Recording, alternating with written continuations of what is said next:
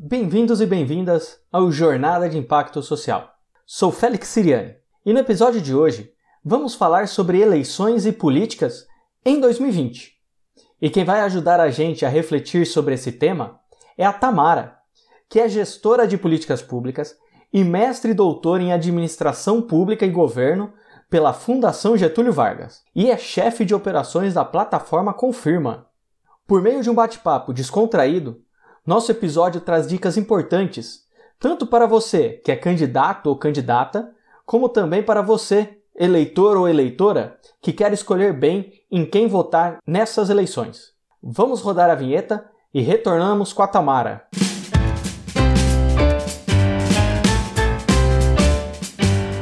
Jornada de Impacto Social, por Félix Siriani, da Consultoria Mandala. Um podcast que compartilha conhecimentos, experiências, projetos e ideias com pessoas que, por meio da sua jornada, atuam e geram impactos sociais.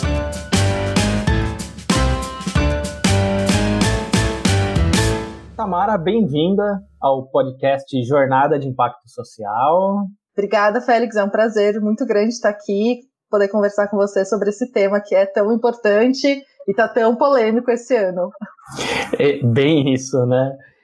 E o nosso podcast quer apresentar pessoas que atuam e geram impactos sociais. Para isso, eu gostaria que você pudesse nos contar a sua história. Quem é a Tamara? Legal. É, bom, quem é a Tamara, né? Eu passei por diversos lugares, Félix, e, e, fui tentando construir uma trajetória realmente ligada a conseguir socializar tudo que a gente aprendeu, e acho que eu e o Félix, a gente tem a mesma formação de origem, né, que é gestão de políticas públicas, que, para começar, já é um curso que já tem essa pegada, né, de como que a gente é, usa a nossa formação e a nossa experiência para impactar a vida de mais pessoas. Então, acho que isso é o que é o mais legal da nossa formação, né? Essa possibilidade uhum. de uma ação nossa, de repente, né, impactar aí um grande número de pessoas. E é, depois que eu terminei de EPP, Gestão de Políticas Públicas, na USP Leste, eu fiz mestrado e doutorado na Fundação Getúlio Vargas, em Administração Pública e Governo. E eu estudei, é, tanto no mestrado quanto no doutorado, eu estudei participação social, né? Como que as pessoas poderiam participar de forma mais efetiva das instâncias de participação.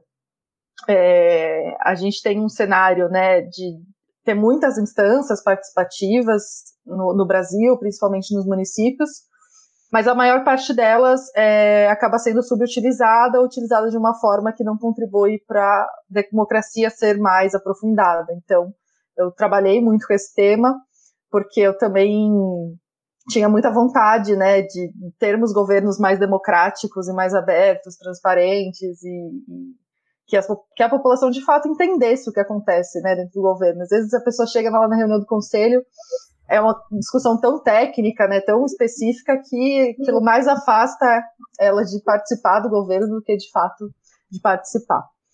Uhum. É, bom, tirando esse lado acadêmico, eu também trabalhei na Prefeitura de São Paulo é, e trabalhei na Defensoria Pública do Estado de São Paulo, que é um lugar incrível, assim, tem uma super missão, né, de dar apoio jurídico para a população que não tem como pagar, né, as custas de um advogado.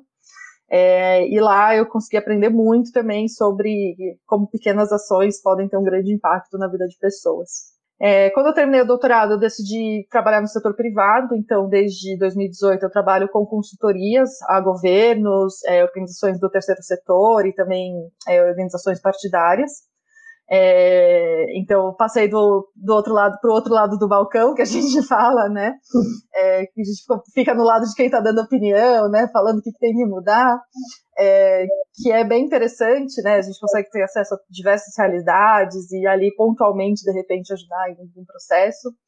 É, e esse ano, uh, a consultoria que eu trabalho, que é a Quanta, lançou uma plataforma de apoio à gestão de campanhas, que é a Confirma, que é um super é, empreendimento aí, vamos ver o que, que vai dar, a gente ainda está descobrindo também. é, mas ela vem para apoiar a gestão de campanhas, principalmente de campanhas que estão iniciando, né, de candidaturas novas. E além disso, eu também trabalho, é, sou ativista no tema de é, mais mulheres na política, né, então sou uma das fundadoras da Iniciativa Brasilianas, com outras colegas de GPP, inclusive, uhum. É, que o nosso objetivo é realmente é, dar suporte para que mais mulheres se candidatem e sejam eleitas. Estou fazendo um breve resumo aí, é isso. Né? E você falou da, desse movimento, né, Brasilianas. Conta um pouco como que, que funciona, como que vocês se organizam.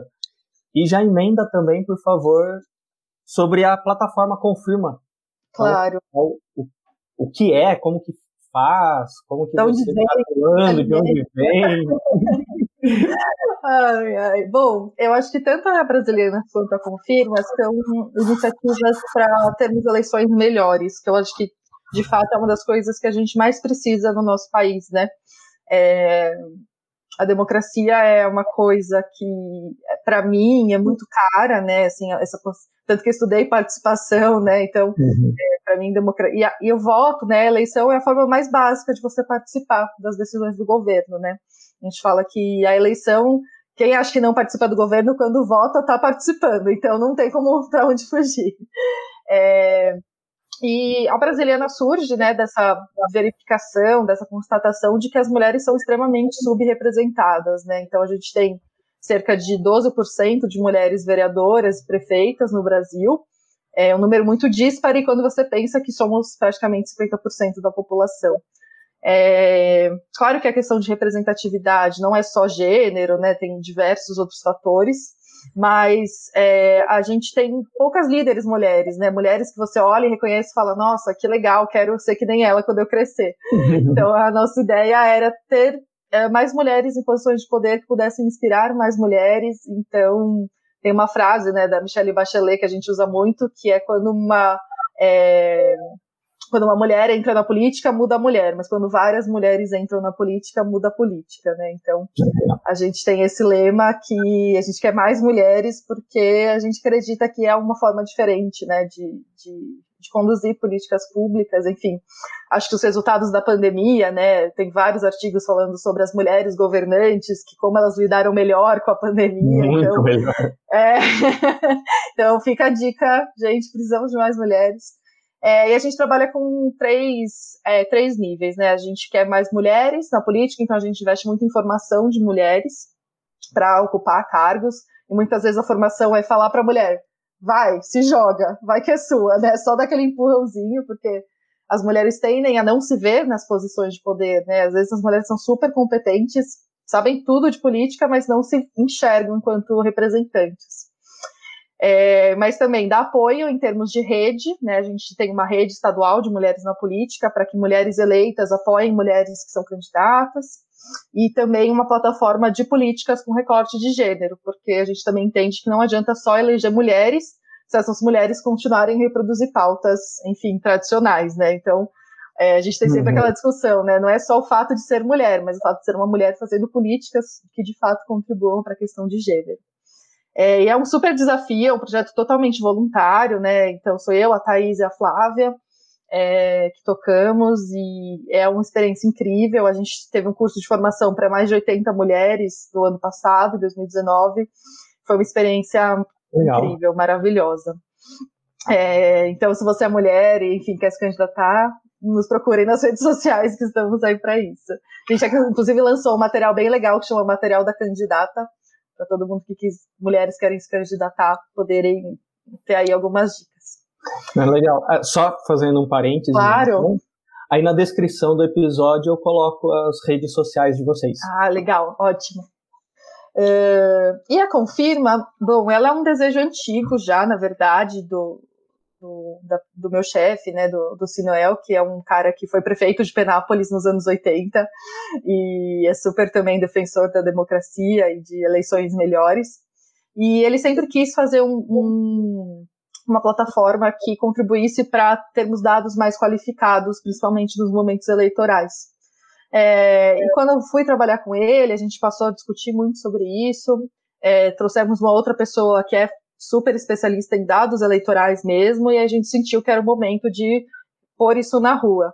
E então começamos a pensar o que seria a confirma, né? O que, que valeria a pena ter uma plataforma de eleição. Então a gente tem basicamente dois grandes é, produtos lá dentro.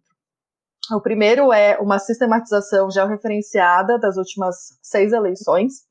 Então você consegue ver por local de votação todos os candidatos que tiveram voto ali. Então eu posso ir lá na escolinha que eu voto, ou enfim, sei lá, uhum. e ver qual foi o vereador que teve mais votos, enfim, quantos votos de legenda, etc. Ou o presidente também, enfim, funciona para todos os cargos. É, e isso faz com que quando eu me candidato, né, eu consigo ter uma estratégia muito melhor territorial, porque eu sei diretamente com quem que eu estou concorrendo, onde que aquela pessoa tem influência na cidade, tudo mais. E a gente tem também uma série de elementos de gestão de campanha mesmo, né? Então a gente tem uma ferramenta de distribuição de votos, por exemplo, para você olhar para o total de votos dos bairros da sua cidade, pensar quantos votos eu vou conseguir em cada lugar, e aí, a partir disso, planejando sua, sua meta.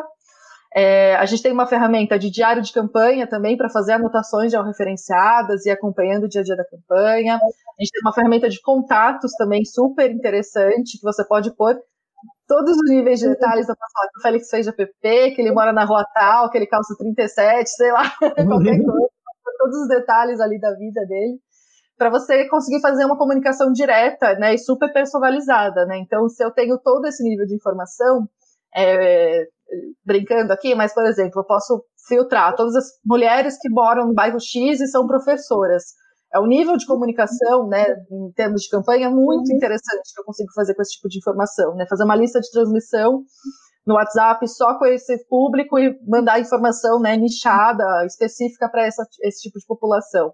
É uma coisa que faz muita diferença quando você está falando de campanha eleitoral. É, então a gente trabalha com essas ferramentas tentando apoiar candidaturas a terem mais, é, mais instrumentos, mais conhecimento, mais dados, e é bastante coisa, assusta, né? Primeira vez que os candidatos entram, eles falam: Meu Deus, vou ter que fazer tudo isso mesmo na campanha. Vai, vai ter que fazer. Mas é. é. uma forma de contribuir um pouco para a democracia. E, e até porque todas essas informações, né, ele vai ter que tirar de algum lugar. Com certeza, é. exato. Acho que ignorar que essas informações existem é pior, né? Porque tem muita gente que fala, imagina, não preciso disso. É, é uhum. bobagem.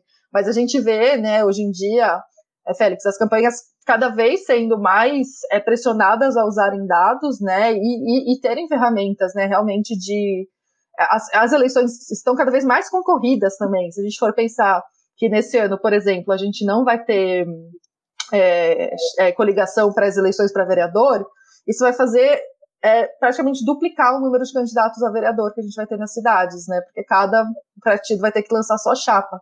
Então, isso vai fazer com que as eleições sejam as eleições mais concorridas em nível municipal de todos os tempos. Então, Sim. se você tem qualquer possibilidade de fazer uma eleição minimamente que é mais eficiente, mais direcionada, e falando em contexto de pandemia, né, que também é uma coisa que muda tudo. Então, uhum. quanto mais instrumentos você tiver à sua mão, é, é melhor para você conseguir se preparar de uma forma mais adequada. É, tem um tem um vereador, um candidato, né, a vereador que eu que eu conheci, ele na, na eleição em 2012 para a eleição de 2016. É isso? Isso, isso é. mesmo. 2016. Ele aumentou o número de votos dele em todas, todos os bairros da cidade tá. de Americana. Caraca. No bairro que ele mora, ele falou: ah, não, no meu bairro eu fui bem votado. O que, que aconteceu? Perdeu a eleição porque o bairro dele não votou nele. Porque ele não fez campanha ali. Putz. Então, é. você falando de georreferenciamento, né? É isso é. também. Muitas vezes a gente dá por garantido, né, muitas coisas, mas as eleições elas mudaram muito, né, nos últimos anos. Assim, acho que de 2016 para 2020 ninguém nem sabe direito como é que vai ser, ainda mais com esse contexto de pandemia, né? Então, o que, que vai ser campanha de rua, o que, que vai, o que, que as pessoas vão levar em conta? É um cenário completamente diferente, assim, não dá nem para imaginar é, o que, que, vai acontecer, mas a gente tenta aí, minimamente, ajudar os candidatos a acharem um caminho é, baseado em evidências, né? Acho que isso é também muito importante, né? A gente usa dados super é, confiáveis, consolidados do TSE, do Tribunal Superior Eleitoral, então a nossa ideia é realmente que seja uma visualização fácil e rápida de todos os problemas que a pessoa pode ter durante a campanha. Legal. E eu queria começar então de uma maneira bem simples. Né? O episódio vai refletir sobre o contexto das eleições de 2020. Você já trouxe alguns itens importantes, mas tem muita gente que ainda não sabe quais são as funções do vereador, da vereadora ou do prefeito, prefeita, né? Uhum. Poder legislativo, poder executivo. Então eu queria começar por aí. Tá. tá? Quais seriam as competências de cada um? Legal. É, bom, isso eu acho que é uma pergunta super interessante. É uma coisa que a gente não aprende na escola, mas a gente deveria aprender, porque ela é uhum. super uhum. fundamental para a gente poder participar de uma forma consciente né, das eleições. É, e muitas vezes a gente culpa o prefeito por coisa que é do vereador, culpa o vereador por coisa que é do prefeito. Então você vai votar, você nem está culpando a pessoa pelo problema certo, né? Então uhum. é importante, acho que antes de falar da, das competências de cada um, lembrar que a gente vive num país que tem divisão de poderes, né? E eu acho que isso é muito essencial para a nossa democracia. É, que, para que, que serve a gente ter poder executivo, legislativo, judiciário? É, isso serve para a gente garantir que nenhum poder vai ser mais forte que o outro e que eles vão estar constantemente se fiscalizando, se compensando, né? O sistema de é, pesos e contrapesos que a gente chama em gestão pública, né? É, então, a gente ter poder executivo e legislativo não é só porque é legal vou ter eleição separada, mas é para garantir que a gente vai ter um sistema que uh, ele, uh, esses dois lados estejam balanceados. Então, o executivo é, tem algumas funções, o legislativo tem outras, e eles se complementam. É, mas em termos práticos, né, o que, que faz cada um deles? Principalmente falando de eleições municipais, a gente vai votar para prefeito ou prefeita, que é o poder executivo, para vereador ou vereadora, que é o poder legislativo municipal. É, o poder executivo é o que está falando, né? É o que executa as coisas, né? Ele tem que executar aquilo que está previsto nas políticas, nos programas. Ele é responsável por é, decidir que parte do orçamento vai para cada ação, decidir que tipo de ação é feita. Ele é responsável pela zeladoria da cidade, né? Garantir que a cidade está é, bem uh, conservada, limpa, etc. É, quem decide sobre plano de desenvolvimento urbano, enfim, é, é, o, é o responsável pela execução em si. É, só que essa execução, ela não é feita da cabeça dele, né? Tudo que ele quer fazer, ele vai lá e executa. Uhum. Ele tem o poder legislativo, que é quem ajuda a definir, primeiro, quais são os limites para as ações, né? Então, você tem uma série de coisas que o executivo não pode fazer simplesmente, que tem que ser aprovadas pela Câmara Municipal. É, e também tem outras uh, é, questões que têm que ser necessariamente reguladas, né, regulamentadas pela Câmara é, para poderem de fato virarem alguma política, alguma ação e etc.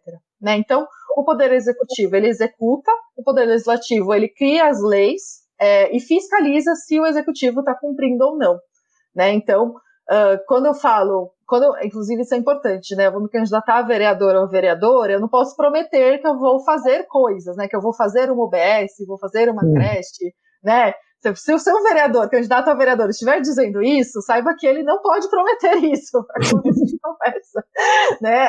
Porque isso é atribuição do prefeito, da prefeita. Isso tem que estar lá no programa de governo, que inclusive também, né, Félix, lembrando de um outro tema, mas super importante, eles é obrigatório que candidatos a prefeitos e prefeitas registrem o programa de governo no, no, momento do registro da candidatura. Então, todo mundo pode ir lá no site do TSE, na divulgação de contas, e ver se os programas estão registrados. É, e o candidato a vereador, o que, que ele pode prometer durante uma campanha, né? Que ele vai fazer enquanto vereador? Que ele vai fiscalizar para que o Poder Executivo cumpra, por exemplo, com uma meta de implantação de creches, com uma meta de implantação de UPS, né? Ou revisar alguma lei, plano diretor, por exemplo, que é uma lei super importante das cidades para decidir, né, como vai ser o desenvolvimento urbano. É, ele pode criar uma política de incentivo, por exemplo, né? Então, tudo isso são coisas que estão na alçada dos vereadores é, da Câmara Municipal. É, e ele precisa ali, né, ter um, uma certa articulação com o Poder Executivo, e aí a gente entra na formação das coalizões, que é um outro tema, né, que é uhum. é basicamente, né, ninguém vai governar sozinho. Então, o parlamento precisa do executivo, o executivo precisa do parlamento, e os dois se complementam, né? Então, é, para isso funcionar, se eu tenho um, uma Câmara Municipal que te, só tem partido de oposição ao prefeito, tudo que o prefeito mandar para a Câmara, a Câmara pode fazer, pode ir lá e vetar. Se é o contrário, também pode acontecer a mesma coisa. A Câmara manda para o prefeito assinar, o prefeito vai lá e veta tudo. Aí o que, que adianta, né? A gente uhum. não fica nesse impasse. Né? Então, acho que tem uma outra coisa bem interessante, que é pensar nessa composição também, né, do executivo com o legislativo. Eles têm funções diferentes, é, mas eles são complementares, então um não funciona sem o outro. É, e você traz essa ideia, né, me fez lembrar, nesse, no sentido de, por exemplo, eu me preocupo muito em votar no prefeito, e esqueço, ah, o vereador eu vou votar em né, qualquer, qualquer um. Primeiro santinho que eu ver no chão, vou pegar e votar. Pois é. Não, é isso. Assim, se a Câmara decidir que não vai deixar o prefeito governar, ela não deixa o prefeito governar. Porque, por exemplo, o orçamento, né, que é uma peça super importante e que é o executivo que manda para a Câmara aprovar. Né? O executivo formula o plano plurianual, a lei de diretrizes orçamentárias, a lei orçamentária anual, enfim, todas essa sopa de letrinhas mas que são as peças que vão falar: olha, o governo vai gastar X dinheiros com X ação, né? X dinheiros para a saúde, X dinheiros para educação, etc. É, o executivo vai formular e vai mandar para a Câmara aprovar. A Câmara pode chegar lá, vetar tudo, emendar tudo, falar que vai ser de outro jeito e ferrar com os planos ali do, do executivo, né? Então, é, o executivo é uma parte funda, o desculpa, o legislativo é uma parte fundamental para fazer com que isso é, com que os planos do próprio executivo andem né, de uma forma adequada. Precisa ter uma certa harmonia. É, mas a gente tem essa tendência, né, é, Félix? A gente é, olha muito para o executivo, porque o executivo, de fato, é uma figura predominante no Brasil, né? Os prefeitos, governadores, presidente, eles têm muito poder. É, a gente tem um, certo aí é, desbalanceamento, vamos dizer assim, né? É, mas se o executivo não tiver alinhado e quiser travar tudo, o prefeito pode ser o melhor prefeito do mundo, assim, ter planos lindos, maravilhosos, incríveis. Uhum. Se ele não tiver uma. Se a gente não tiver boas pessoas na Câmara, não adianta a gente ter um prefeito maravilhoso que isso vai ficar ali parado, bloqueado, enfim. É, então, com certeza, eu acho que a gente tem que ter, olhar com mais carinho para o parlamento, né, para a Câmara, e eu acho que as eleições de 2018, nesse sentido, foram muito interessantes porque a gente viu eleições para deputado federal, estadual serem mais animadas, né? Então, uhum. Então acho que espero que isso se reflita nas eleições municipais também. Também.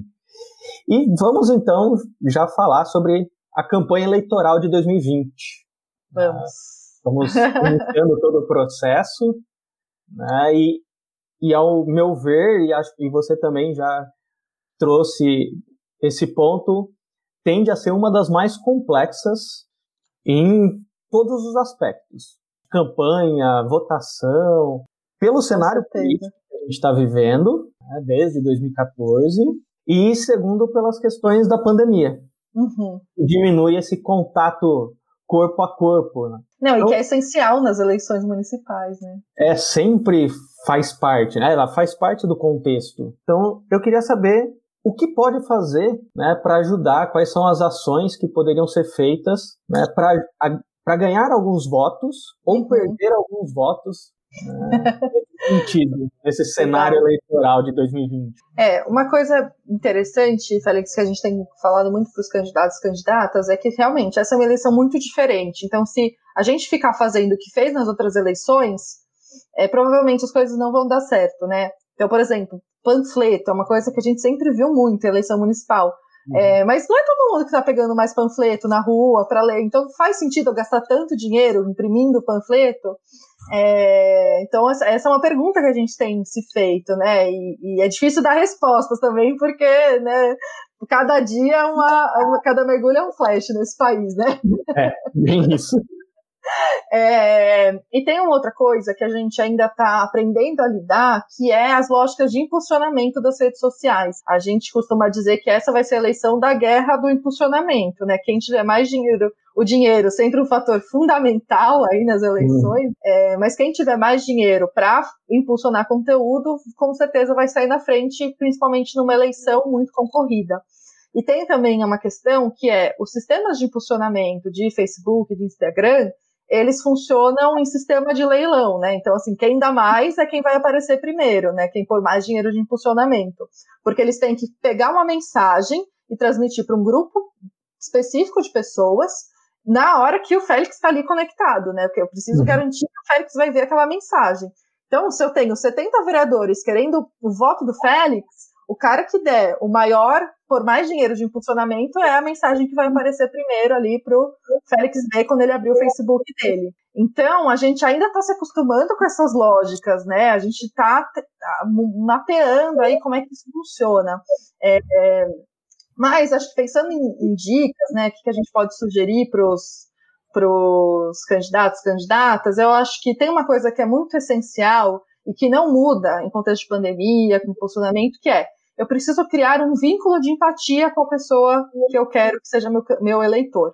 Aquela pessoa, ela precisa reconhecer que eu posso ser um representante dela, eu preciso criar algum tipo de conexão empática. É, e, e, nisso, né, assim, é, por mais polêmica que seja, a eleição do Bolsonaro ela foi muito feliz, né, nesse sentido, uhum. porque olhar, as pessoas olhavam para aquele, né, aquela pessoa estava até falando agora há pouco, comendo aquele pão com leite condensado, né, aquela mesa meio suja, e se reconhecia naquela cena, né, porque Sim. você criava um, um vínculo, falava assim, puta, eu também faço isso, né, sei lá, enfim, então, é claro, é, guardadas as devidas proporções, é, mas, uh, no fundo, uh, o que a pessoa quer do seu representante é um cara que tem um vínculo de empatia e que, de fato, se ponha como uma pessoa que vai resolver alguma dor que eu tenho, né? Algum problema que eu tenho. Então, uma, uma dica que eu sempre dou, né? E as pessoas, às vezes, chegam para ser candidatas com muitas ideias, né? Então, elas têm, assim, ah, vou fazer isso, vou fazer aquilo aqui. Mas o que, que as pessoas, de fato, precisam, né? O que, que de hum. fato elas querem? Elas querem isso que você está propondo? Às vezes você não conversou com ninguém, né? Às vezes é uma ideia linda, maravilhosa, mas não fala com a necessidade do município, né? Então, acho que conhecer o seu público-alvo, conhecer o seu eleitorado, perguntar o que, que eles querem é, é essencial, e a gente pode fazer isso tanto presencialmente como pelas redes sociais, né? Faz uma enquetezinha ali no seu story do Instagram, né? Tipo, qual que é o principal problema da cidade que você mora? Deixa as pessoas falarem, comentarem ali, e isso vai criando uma linha da pessoa conseguir se identificar com você, né? Então, acho que isso é muito importante. Então, mostrar a cara, né, aparecer, fazer vídeos, fazer, e vídeos sem ser produzidos mesmo. Isso, acho que isso é, foi uma outra lição, né, da campanha presidencial de 2018, né? Sim. Eu fui ali, na correria, tal, né, sem, sem muitas produções, porque isso também cria um grau de conexão, né? Isso faz com que a pessoa olhe nos seus olhos, é, veja que você é um ser humano, é, então, acho que essas são minhas duas dicas principais para poder lidar com esse cenário de pandemia. Ninguém sabe direito o que vai acontecer e não pode ficar apertando a mão das pessoas na rua. É, num cenário eleitoral, é, você já perde um pouco ficar apertando a mão, abraçando. Total, porque isso, né, cria um vínculo de empatia, né? É, é o aperto na mão, é o calor humano, né? Então, uhum. realmente vai ser e, nas eleições municipais, né, isso é muito presente, né? É mais presente que em qualquer eleição. Isso. E, e aí, falando então das redes, nós trabalhamos com, com informações enquanto dados mesmo, né? No, do seu ponto de vista, né, como que essas informações, então, enquanto dados, vão ajudar os candidatos e candidatas? Nossa, acho que vai ser é, cada dia mais essencial, Félix. É, principalmente quando a gente está falando agora de criar públicos é, digitais, né? Então você você vai criar um anúncio para impulsionamento, você pode definir, né? Eu quero que seja visualizado por homens de tanto tantos anos que moram em lugar X, enfim. É, e tem pessoas super especialistas em ficar criando esses públicos, né, de anúncios, né? E então eu acho que quanto mais você conhece a, a pessoa que está mais que a gente chama do público quente. O que é o público quente? Aquela pessoa que está mais sensibilizada a votar em alguém com o mesmo perfil do que eu. Que, que, como que eu descubro quem é esse público quente, por exemplo? Eu posso olhar é, pessoas que votaram em pessoas com perfil parecido com o meu, né? Então, por exemplo, olha para os seus principais concorrentes e vê quem são o tipo de pessoa que votou nele. Na Confirma, isso é muito legal porque você consegue fazer exatamente isso, né? Olhar para as votações dos seus concorrentes e ver ali onde que você tem margem de crescer. É, também voto branco, voto nulo, voto em legenda, né? Pessoas que votam na legenda do seu partido. São pessoas que você pode disputar a rodo, assim, né? São pessoas que estão ali só esperando para você aparecer com a solução dos problemas dela. É, então, acho que é fundamental assim, usar informações de uma forma consciente, né? Acho que tem uma coisa também né, do privacidade hackeada, que é aquela coisa, todo mundo dá o aceito nos termos de uso, mas ninguém para lá para ler para saber que está vendendo a alma ali pro Mark Zuckerberg, né? Que vai saber que, que a gente sonha à noite. é, então, a, a, Confirma, a gente tem uma preocupação bem grande quanto a isso, tanto que a gente tem, a gente antes mesmo do, uh, da Lei Geral de Proteção de Dados entrar em vigor, a gente já tinha construído tudo em conformidade com a Lei Geral de Proteção de Dados, porque a gente vende, de fato, o acesso à confirma, a gente não vende informação que é imputada lá. Então, é, isso era uma preocupação bem grande que a gente tinha era uma dúvida que surgia muito, principalmente depois do inquérito das fake news, né? Enfim, a, a coisa do, é, das mensagens de WhatsApp, etc. Vários partidos perguntavam para a gente como que isso funcionava, e a gente sempre fez questão de afirmar muito isso, né? As pessoas, principalmente depois do inquérito de fake news, estão muito preocupadas com a privacidade dos dados. Então, uma coisa é, né? Tem vários mundos aí que a gente está falando. Uma coisa é privacidade, outra coisa é usar dados de uma forma estratégica. Então, é, temos que garantir a privacidade dos dados das pessoas, mas ao mesmo tempo a gente tem que usar esses dados de uma forma estratégica. Então, garantindo, né, que os dados que eu usar de forma agregada sejam anônimos, né, que os dados que eu pôr ali sensíveis vão ficar somente para contato interno. Enfim, tem várias nuances aí que a gente ainda está descobrindo como lidar. Mas é, quem tiver informações específicas sobre público, né, sobre eleitorado, com certeza vai sair na frente porque vai conseguir criar, é, primeiro, esse público de impulsionamento e segundo, consegue mandar uma mensagem muito personalizada, né? Então, se eu sei que né, o Félix gosta de ver é, a pauta principal, o principal problema dele que ele vê na cidade é transporte, eu consigo mandar uma mensagem para ele sobre isso, você vai ficar muito mais sensibilizado para votar nessa pessoa, né? Então, uhum. É, é, não é fácil, né? Acho que assim, é uma coisa que assusta os candidatos, porque é muito novo, mas é uma coisa que precisa ser desbravada para de fato a gente conseguir utilizar. E na Confirma a gente tenta dar uma mãozinha aí, uma primeira abordagem para os candidatos conseguirem utilizar esses dados. Né? Que é algo que a gente aprende na academia e no, no terceiro setor também, e na educação. As informações estão por aí.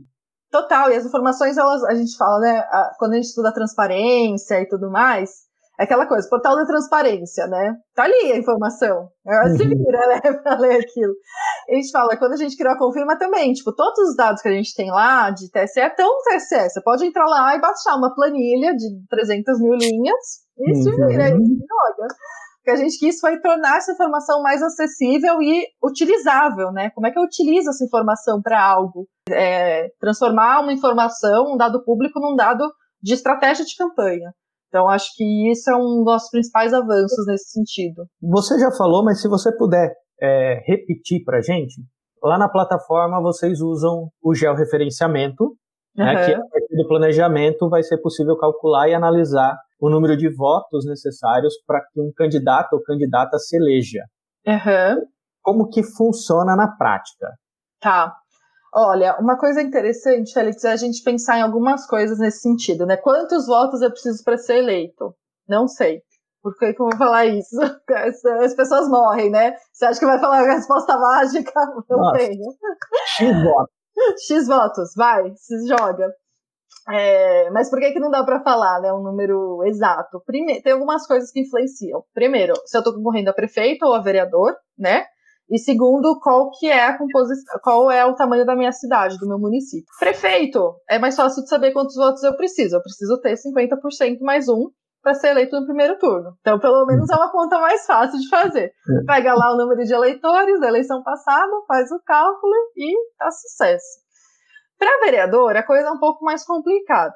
Por quê? Primeiro, Uh, a gente acha que a gente vota num candidato, mas a gente está votando na posição que ele vai estar na lista do partido. O que, que isso quer dizer? né, para os nossos queridos ouvintes, que quando eu dou um voto para o meu vereador, né, votei lá na pessoa X, uh, para garantir que aquela pessoa vai ser eleita, ela, a, o partido, né, que a quantidade total de votos que todos os candidatos do partido vão ter, precisa superar o quociente eleitoral. O que, que é o tal do quociente eleitoral? É o número de eleitores que eu tenho dividido pelo número de vagas que eu tenho na Câmara, tá? Quantas vagas eu tenho na Câmara? Bom, a Constituição Federal estabelece um limite de número de vagas na Câmara que eu posso ter por tamanho de município, tá? Então, artigo 29, se não me engano, da Constituição, fala exatamente sobre isso. Cidades até 15 mil habitantes podem ter, acho que, nove cadeiras na Câmara, e assim por diante. Contas, né? Muitas contas. Tá aqui meio Nazaré, né? sabe aquela, aquele meme da Nazaré, né? Fazendo ah. contas. É, bom, mas vamos lá. Primeira conta, né? Quantidade de eleitores dividido pelo número de cadeiras na Câmara. Vou chegar no número lá. Se eu tenho 100 habitantes e 5 cadeiras na Câmara, 20. 20 é o, é o meu quociente eleitoral. Se eu e o Félix estamos na mesma chapa e eu faço é, 8 votos e o Félix faz 12, a gente conseguiu 20 votos. Legal, a gente conseguiu uma cadeira na Câmara. Mas é o Félix que vai ficar com essa cadeira, porque ele fez mais votos do que eu. Então ele foi o primeiro lugar no partido, e aí ele ocupa aquela uma cadeira que a gente conseguiu. Então é uma continha bem complexa, né? E aí o que acontece? Uh, por conta do quociente eleitoral, que a gente tem o que a gente chama dos puxadores de voto, sabe? Uhum. Tiririca, né? Essas pessoas assim. Elas, o que que acontece? Elas puxam muito voto, são pessoas que conseguem trazer muitos votos, só que aí o que acontece? Como elas fazem muito mais que o quociente eleitoral, elas conseguem muito mais cadeiras na Câmara. Por exemplo, se o Félix tivesse feito é, 40 votos, ele, a gente, e eu tivesse feito 5 votos, ele ia conseguir duas cadeiras na Câmara com a votação dele, porque ele fez duas vezes o quociente eleitoral, e eu, que fiquei em segundo lugar, ia ser eleita também. Pode ter gente de outro partido que fez 10, que fez 15, que fez 18, mas não conseguiu atingir o quociente. Mas o Félix, como ele é um cara que todo mundo adora ele aí na cidade, um cara bacana, tal, ele conseguiu muito voto e conseguiu pôr uma pessoa com menos número. Por isso que, às vezes, pessoas com uma votação pequena conseguem ser eleitas, porque ela foi puxada pelo sistema de lista. Então, o que é importante saber, né, nesse sentido, para simplificar? É, olhar sempre, isso dá para ver na confirma também, quantos votos teve a última pessoa eleita na eleição passada, né? Isso vai te dar um parâmetro ali se, se o seu partido tiver cadeira na Câmara, né, tiver já gente eleita, isso é melhor ainda, porque você consegue ter uma noção melhor. Mas se guia por esse número. Esse número vai ser meio que uma base ali para você entender mais ou menos quantos votos você precisa. Segunda coisa, é, quem são os principais candidatos do meu partido? Se tem um cara que puxa voto pra caramba, que eu sei que posso contar com ele, que ele vai me ajudar a me eleger, ou que eu sou essa pessoa, talvez, né? Espero. É, porque aí você sabe, não, se o cara fizer né, 20 votos, eu sei que eu posso reduzir um pouquinho uma expectativa. Mas aí depende da composição partidária de cada lugar. Não tem como a gente dar uma fórmula. Tem que ser realmente uma análise de olhar para os dados mais uma vez, Félix. Então, Sim. é isso. Se apropriem dos dados, entra lá na Confirma é, e vê os dados, porque, de fato, isso ajuda a ter essa noção. E aí, na ferramenta de distribuição, você consegue olhar para essa meta, né? Então tá, fiz todas essas contas, conversei lá com o pessoal do partido e pus que minha meta é 40 mil votos, né? Sei lá. Eu vou olhar para cada bairro e falar, putz, no centro da cidade eu consigo, sei lá, 5 mil votos, e aí você vai contando. Vai contando até você chegar ali na sua meta. E na ferramenta de contatos, é muito legal que a gente tem um campo que você pode pôr quantos votos em potencial aquele contato te traz. Então eu sei que aquela pessoa que vai votar em mim, vai, ela vai votar, a mãe vai votar, o pai dela vai votar. Então já são três. Aí você põe lá, três. E aí você consegue fazer uma lista, né? Então você consegue ver se de fato você tem contatos suficientes que garantam que você vai chegar ali na sua meta de 40 mil votos, enfim. Uhum. E aí você consegue ter uma noção melhor. E é, de novo, né, olhando para os dados, olhando para a realidade. Eu acho que isso é bem importante a gente sempre trazer para essa discussão. Muito bom. Uma resposta meio longa, né? Pra Não, mas é, é bacana para a gente conseguir entender. Acho que o, o nosso sistema eleitoral, é. né, sobretudo para vereadores e né, para o poder legislativo, ele gera essa confusão. Porque aí ele vai falar, ah, mas eu, o candidato X teve 3 mil votos e não entrou. Exato. O candidato Y teve 800 votos e entrou. Por quê?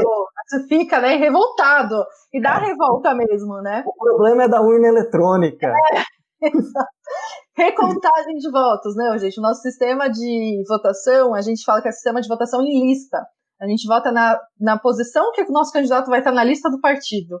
É, e tem várias discussões sobre isso, se é bom, se é ruim, enfim, é um, é um outro assunto ali para outro é. podcast para a gente acabar. Com certeza. E do ponto de vista do eleitor, Tamara, né, apesar de muitos dizerem né, que estudam muito o candidato antes de uhum. votar ou a candidata, na prática a gente sabe que essa realidade é, é bem diferente um monte de gente vai votar e acaba pegando o santinho no chão, uhum. ou vota no candidato que participa da sua igreja, ou que aquele candidato que doou cesta básica, uhum. que conseguiu o ônibus para o projeto X. Uhum. Né? Então, qual dica que você daria para ajudar o eleitor a votar? Ah, é, é, voto é uma coisa muito pessoal, né? Assim, é, Félix, a gente tem tantos critérios, tantas coisas, né? Acho que a gente que estuda, né, políticas públicas e política é, é, é, são tantas variáveis, porque às vezes é isso, né? O meu voto é porque a pessoa é mulher, às vezes assim não tem nada específico, né? Ali, mas assim, falando em dados, em, em evidências, né? O que, que a gente pode dar de dicas? Eu acho que uma coisa importante é é, se a pessoa já foi candidato, candidata, já, ou já tem mandato, a gente precisa analisar o que essa pessoa fez no mandato dela. Né? A gente esquece de fazer isso totalmente. Né? A gente tem um, um cientista político que fala que no Brasil a gente vota da promessa que o cara faz pra gente. A gente nunca olha porque ele já fez. A gente tá sempre, não, agora ele vai mudar, agora ele vai fazer diferente. A gente é tudo uns iludidos. então, acho que assim, a primeira coisa é, se a pessoa já tem mandato, mandato ou já foi candidata, de fato olhar, né? Assim, a gente tem muito dado disponível, portal da transparência, mandar e-mail, perguntar para a pessoa, né? Ela é sua representante, ela tem que te dar essa satisfação. É, então, acho que fazer essa análise e ver, né? Putz, tá perto do que eu considero que seja um, um bom representante, né? É, e aí, o que, que é um bom representante, né? Ixi, essa é uma discussão também. Dá uns cinco podcasts, assim. Aí... 75 podcasts. Três horas de podcast. É, mas acho que olhar isso, se a pessoa nunca teve né, um mandato, é entender o quanto que aquela pessoa entende da função que ela vai exercer, né? E é isso que você falou, muitas vezes as pessoas candidatam à Câmara e nem sabem o que, que, que, que faz o vereador. Então, é, bater um, acho que conversar com essas pessoas e aproveitar que a eleição municipal a gente está mais próximo né, dos candidatos, uhum. então dá para conversar, eu acho que é muito, muito saudável, né? Então, é, tentar conversar, perguntar para a pessoa uh, qual que é a plataforma dela, o que, que ela defende, né? É, saber a trajetória dessa pessoa, é, realmente fazer um estudo, né? Assim, a gente, é, eu não gosto de fazer a comparação de como se você estivesse contratando alguém para o emprego, porque eu acho que tem questões da democracia que uhum. são maiores do que isso. Mas realmente analisar, né? Pensar assim, nossa, essa pessoa ela vai me representar ali, ela vai, ela quando a gente fala principalmente do parlamento, né, da Câmara Municipal, aquela pessoa vai falar por mim, vai falar em meu nome. Então, assim, não preciso, eu estou empoderando essa pessoa para falar no meu nome. O que, que eu gostaria que ela falasse? É, então, acho que já que a gente está numa eleição, né, que é, a, os candidatos estão mais próximos, realmente entre em contato, conheça o maior número de candidatos possíveis, né, é, faça pedidos de acesso à informação, né, converse. Então, acho que isso tudo é, buscar informações sobre é muito importante para a gente tomar uma decisão qualificada, né? Acho que assim, tanto olhar para trás para o que eles já fizeram, quanto para frente, o que, que eles pretendem fazer. Os temas que você trouxe, a gente poderia realmente fazer outros episódios e quem sabe faremos, né? Mas já estamos aí com um tempo. Nossa, a gente tá muito a gente adora falar essas coisas, né? Fala o tarde inteiro. Para encerrar o, o, episódio, tem uma pergunta que eu, que eu gosto de fazer para todos que passam aqui, já que nós estamos falando de jornada, de caminhada, é que os sonhos nos dão uma direção e um rumo. Uhum. E isso ajuda no nosso projeto de vida. Então eu gostaria que você pudesse dizer para nós quais são os seus sonhos. Nossa, ai, Félix, é meu sonho. Ai. Aquela só que vai chorar. Tô brincando. Eu acho que assim, nós é, que fizemos gestão de políticas públicas somos esperançosos por natureza, né? Assim, acho que se a gente não acreditar que o mundo é melhor é possível, a gente nunca teria feito esse curso. É, eu lembro que no começo do curso, né, a gente ia se apresentar, é, acho que o Félix também vai ter essa lembrança. Todo mundo fala, ah, eu entrei em GPP porque eu quero mudar o mundo, né? Eu quero. Uhum. Né? Aí você passa os anos achando aquilo maior, maior bobageira, né? Você fica, ai, que, que besteira. Mas depois de tempo, assim, quando eu tava saindo de GPP, eu falei, nossa, mas a gente precisa muito acreditar que a gente vai mudar o mundo, né? Porque senão a gente vai, vai fazer nada. Então, acho que a paixão é essencial, os sonhos são essenciais, a utopia serve pra gente andar pra frente, né? Como bem nos ensinou o Galeano. E eu acho que o meu sonho, assim, enrolei, enrolei, não falei meu sonho, né? Aqui. eu, é, eu acho que o meu sonho é, é, é, que as pessoas consigam se autônomas o, o suficiente para exercer a sua, o seu poder de escolher os representantes, né? Aproveitando o tema aqui da nossa conversa, eu acho que isso passa por muitas dimensões, que é educação, né, é, é, desigualdades, né, então assim, quando a gente fala da pessoa da cesta básica, né, da venda de votos, gente, é, é impossível você julgar isso num país como o nosso, né, uhum. É, eu acho que o meu sonho é que as pessoas possam se desenvolver plenamente com uma capacidade de realmente escolher representantes por, por esses fatores que a gente conversou hoje, não porque elas têm uma necessidade ali que precisa ser atendida naquele momento, senão ela pode, né, enfim, é, passar por algo muito mais grave. É, acho que esse, assim, de uma forma resumida e resu com vários sonhos dentro desse né? eu roubei, né, escrevi, fiz um sonho grande, né, é, é, tipo o sonho de Miss, né, a paz mundial. É, pronto, resolveu. Mas acho que é isso, assim, acho que as eleições a gente fala, né, a gente é, quando a gente fala de eleições de democracia, eleições livres, é difícil a gente falar que a gente tem eleições livres quando as pessoas precisam vender voto, né? Quando as pessoas não têm informação sobre os candidatos, não conseguem entender a dimensão.